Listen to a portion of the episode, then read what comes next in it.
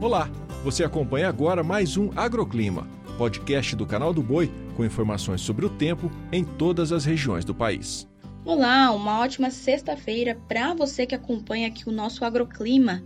O destaque segue sendo as ACAS, responsáveis por espalhar chuva por toda a região sudeste. A previsão é de temporais, rajadas de vento forte e diminuição das temperaturas no centro-sul e oeste de Minas Gerais são Paulo e também no Rio de Janeiro. Volta a chover no litoral e leste do Espírito Santo, mas nada de volumes elevados por lá.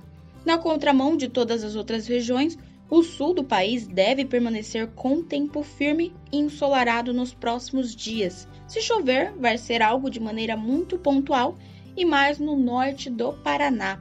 No Rio Grande do Sul, por exemplo, mais de 20 cidades já decretaram situação de emergência por conta da estiagem. Indo para o centro-oeste, a chuvarada segue persistente.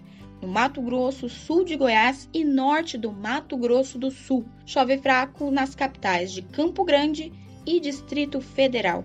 Após dias de pouca precipitação, a tendência é que na outra semana as pancadas sejam ainda mais frequentes e volumosas na parte sul do Mato Grosso e central do Mato Grosso do Sul, em torno dos 130 milímetros. Agora, no Nordeste, o tempo fica firme até o dia 2 de janeiro, com exceção apenas do Maranhão e faixa do litoral, que devem receber temporais isolados e fracos, acumulando apenas 30 milímetros.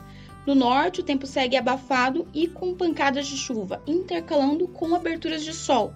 Por lá, o calor é destaque e nas capitais as máximas podem passar dos 30 graus Celsius. O agroclima pode ser acompanhado também na programação do Canal do Boi e em nosso portal, o sba1.com.